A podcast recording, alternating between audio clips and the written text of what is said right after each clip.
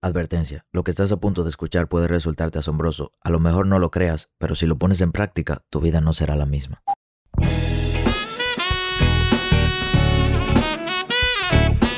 Hola, ¿qué tal? Mi nombre es Sebastián Rodríguez y a ti que me escuchas te doy la bienvenida a la sabiduría del Sensei. Un corto espacio de crecimiento donde te compartiré contenido de valor con el objetivo de ayudarte a crecer como persona y lograr tus sueños. Crecer te permite tomar mejores decisiones y mejores decisiones te darán mejores resultados. Así que qué mejor manera que invertir tu tiempo creciendo. de éxito y sé que va a tener mucho que aportarles a ustedes.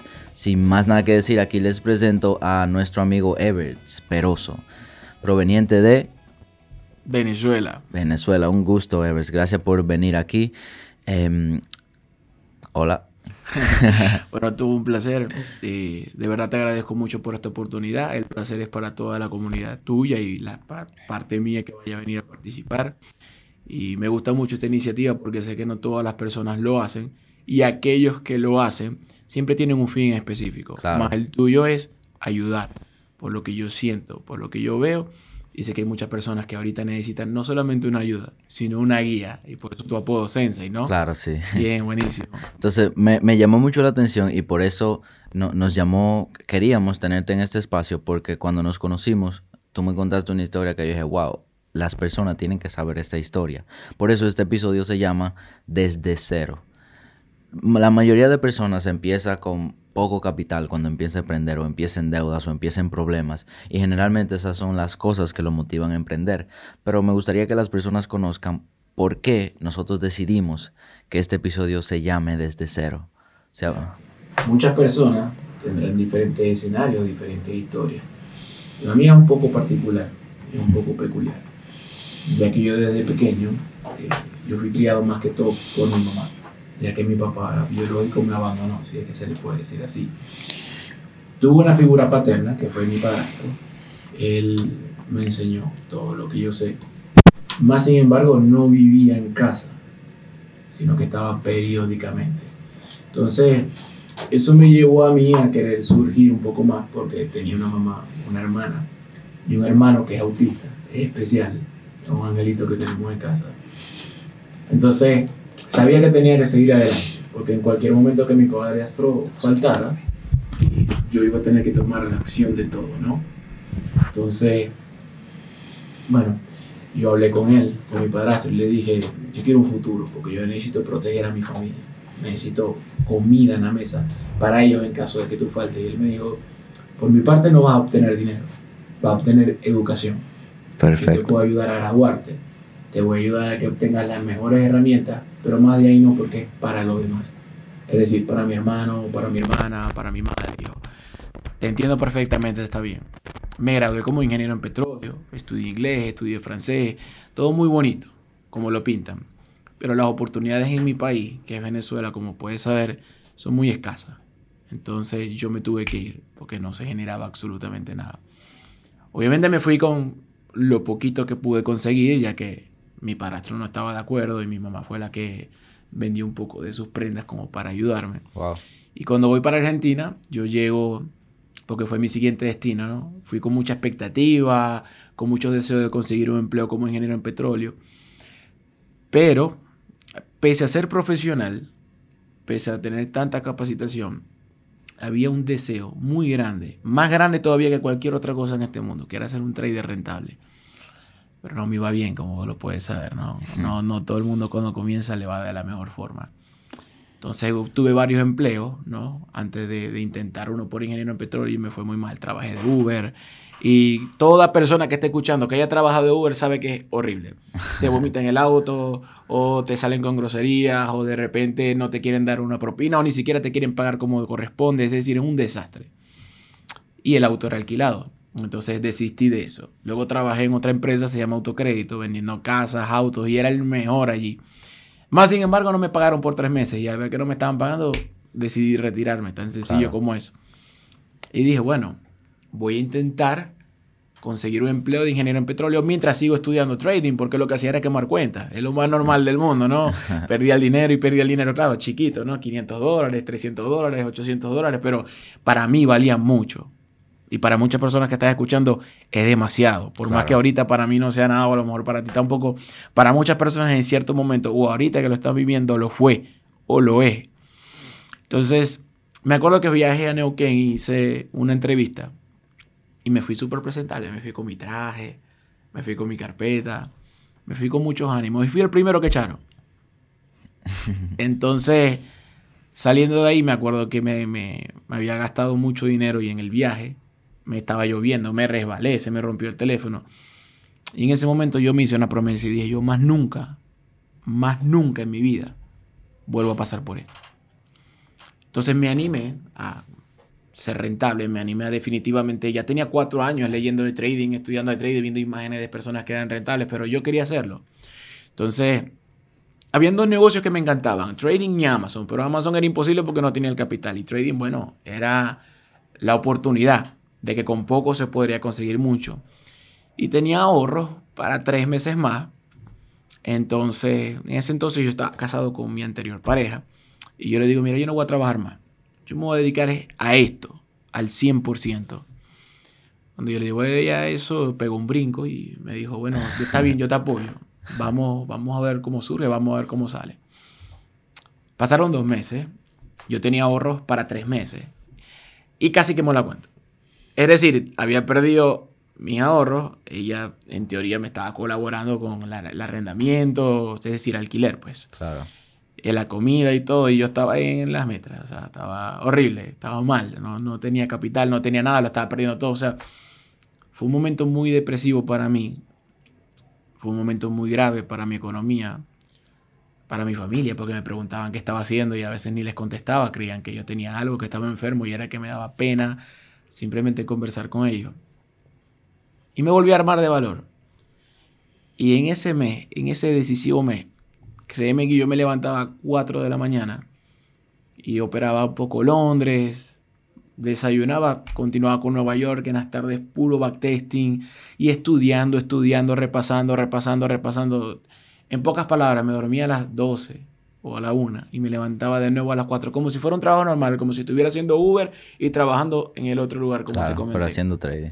Sí, pero puro trading, como si fuera un trabajo, pero puro trading. Yo digo que fue un milagro, fue mucho esfuerzo, fueron muchas oraciones, fueron bendiciones también, que logré recuperar el dinero que había perdido, logré hacer más dinero, fueron mis primeros 10 mil dólares hechos en trading y yo estaba súper alegre, súper eh, contento. ¿Estaba viviendo en Argentina cuando es? Sí, en Argentina. Bueno, y 10 mil dólares en Argentina son 10 mil dólares. Claro, pero yo no tenía ni para pagar una renta, que eran 320 dólares. Oh, no tenía ni para comerme una hamburguesa McDonald's. O sea, comer en McDonald's una hamburguesa, un McFlurry, era un lujo para mí. Era un lujo, yo no podía. No podía sentarme en algún lugar a tomarme un café. No sé si alguna vez a ti te ha pasado. Imagino que sí, porque muchas personas pasamos por eso. Yo no podía ni siquiera sentarme un café a tomar. No, no, podía sentarme ni siquiera a pedir un, un sándwich o pedir algo de comer. Pues que no tenía. No, no podía, no podía. Y mucho menos, obviamente, darle esa oportunidad a mi ex esposa. Hacemos este pequeño corte comercial para recomendarte que visites nuestro canal de YouTube por si no lo sabes, me dedico al trading de Forex desde hace 3 años y decidí subir mi curso de análisis técnico completo a YouTube. ¿Qué mejor manera de aprender que aprender gratis? Sin contenido adicional de pago, sin trucos, sin intermediarios. ¿Qué esperas para aprovechar este contenido y aprender a operar en Forex? Y luego de ese, ese proceso que tú te viste que tú estabas en, como te dije al inicio, tú no estabas en cero, tú estabas menos de cero. En negativo, muy en negativo. cuando, tú, cuando tú veías tu vida que estaba así y luego pasó como esa transición de estar menos de cero, ahora estar viendo los frutos de tu trabajo, ¿cuál, ¿cómo estaba tu mente en ese momento? Era como, no me lo creo. No, sinceramente, además de que no me lo creía, obvio, eh, yo lo tomé con mucha humildad o sea, en ese punto yo dije, esto podrá ser un boom, podrá ser un buen éxito como me esté yendo. Que de hecho me comenzaron a llegar personas viendo mis resultados y mira, pero no das clases. Y yo, bueno, te puedo dar una clase. Y empecé cobrando 200 dólares. bueno, dale, no hay ningún problema. Hasta que el sol de hoy tengo una buena comunidad, ¿no? De 350 personas. Hasta, bueno, yo dejé de dar clases ya hace dos años, pero obtuve una comunidad elevada para mí. Claro. Y yo lo tomé con mucha humildad porque no solamente en el trading y no solamente en Amazon, que es el otro negocio que hago, sino que en cualquier negocio. Se supone que esto es algo que no es un solo día, Claro. sino que es día a día y tiene que ser perdurable. Entonces, yo no podía simplemente quedarme con tener un buen trade o unos buenos trades por un mes, porque es que el dinero se acaba. Uno se lo gasta o se va en la renta o se va en comida o se va en ropa. Yo sabía que tenía que continuar, entonces lo cogí con mucha calma. Fui muy humilde en ese sentido, de verdad que no, no quise celebrarlo, no quise hacer nada, sino continuar. ¿Ya me Ok. entiendes? ¿Y te pasó, por ejemplo, que luego de que ya tú seguiste avanzando, avanzando, avanzando, llegaste a tu vida cuando te viste como, ok, ya me está yendo súper bien, como que empezaste a tomar esas decisiones emocionales de, de comprar cosas? Por ejemplo, pasa mucho que cuando una persona viene de cero, se ve con dinero, hay muchas cosas de las que se tuvo que, que eximir en su momento, que no, no pudo comprar en su momento, pero cuando se ve que tiene el dinero, por ejemplo, unos zapatos de mil dólares o una mochila de dos mil dólares, ¿te pasó esa, esa situación que pasa mucho comúnmente? Mira, yo pasaba por las vitrinas, ¿no? Y veía relojes. Y yo decía, yo deseo un Rolex, me encanta esa marca. Sí, yo he visto que te gustan mucho los relojes. Y, y yo no tenía ni para un Seiko. O sea, no tenía ni para un Seiko, se te puede imaginar. Quería comer en la calle, no podía. Solamente podía hacer la compra. Y pasaba por McDonald's y no, no entiendo, ni siquiera un niño, pero yo pasaba por McDonald's y no podía comerme una hamburguesa. Veía un Mercedes pasar, por eso soy tan fanático de Mercedes.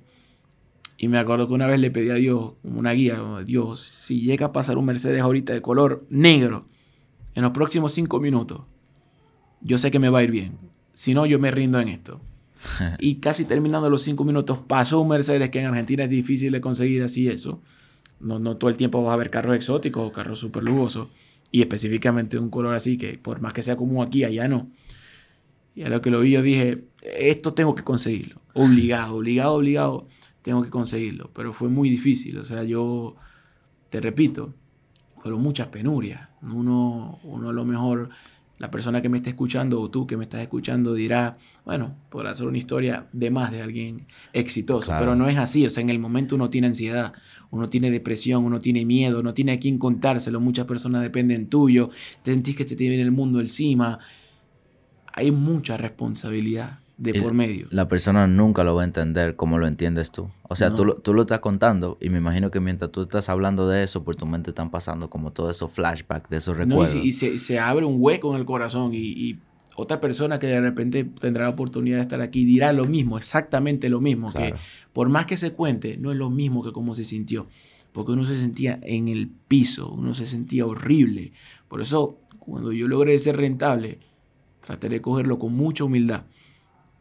No porque no hubiera querido de repente mostrar más resultados o de repente sentirme contento, que uno tiene derecho, porque uno tiene derecho a mostrar lo que le gusta, a mostrar Claro. lo que hace, si uno quiere proyectar una comida o un video de una fiesta o lo que sea que esté haciendo. Yo cogí mínimo ahí porque, ¿sabes lo que hicieron los Beatles después de su primer tour en América? No, no. Ellos llegaron y en vez de sentarse en los laureles y felicitarse a sí mismos por el gran éxito que tuvieron, hicieron su siguiente álbum. De una vez se consolidaron. Entonces yo tomé de ejemplo eso. Yo dije, yo no, no puedo hacer eso. Porque me va a pasar como muchas personas que de repente tuviste bastantes prospectos. Porque si tú fuiste mentor o eres mentor en tu actualidad, te vas a dar cuenta que siempre hay alguien que sobresale. Claro. Alguien que tú dices, se ve que es bueno. Y de repente tiene muy buenos traits. Pero si esa persona no lo coge con humildad, no aparta las emociones y no sabe bien lo que está haciendo, va a quemar la cuenta en algún punto. O va a perder duda. todo lo que hizo y va a perder todo su dinero, se va a querer vengar del mercado y por si fuera poco se va a rendir. Entonces yo he visto muchos prospectos que no llegaron a nada.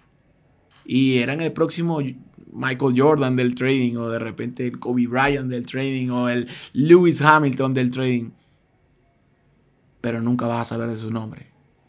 Porque no tomaron esa disciplina, no, no tomaron esa decisión de humildad que hay que tenerla siempre al principio, obligado. Sí, Y, me- y me sorprende esa iniciativa que tú tomas poniendo la humildad como el centro de tu vida.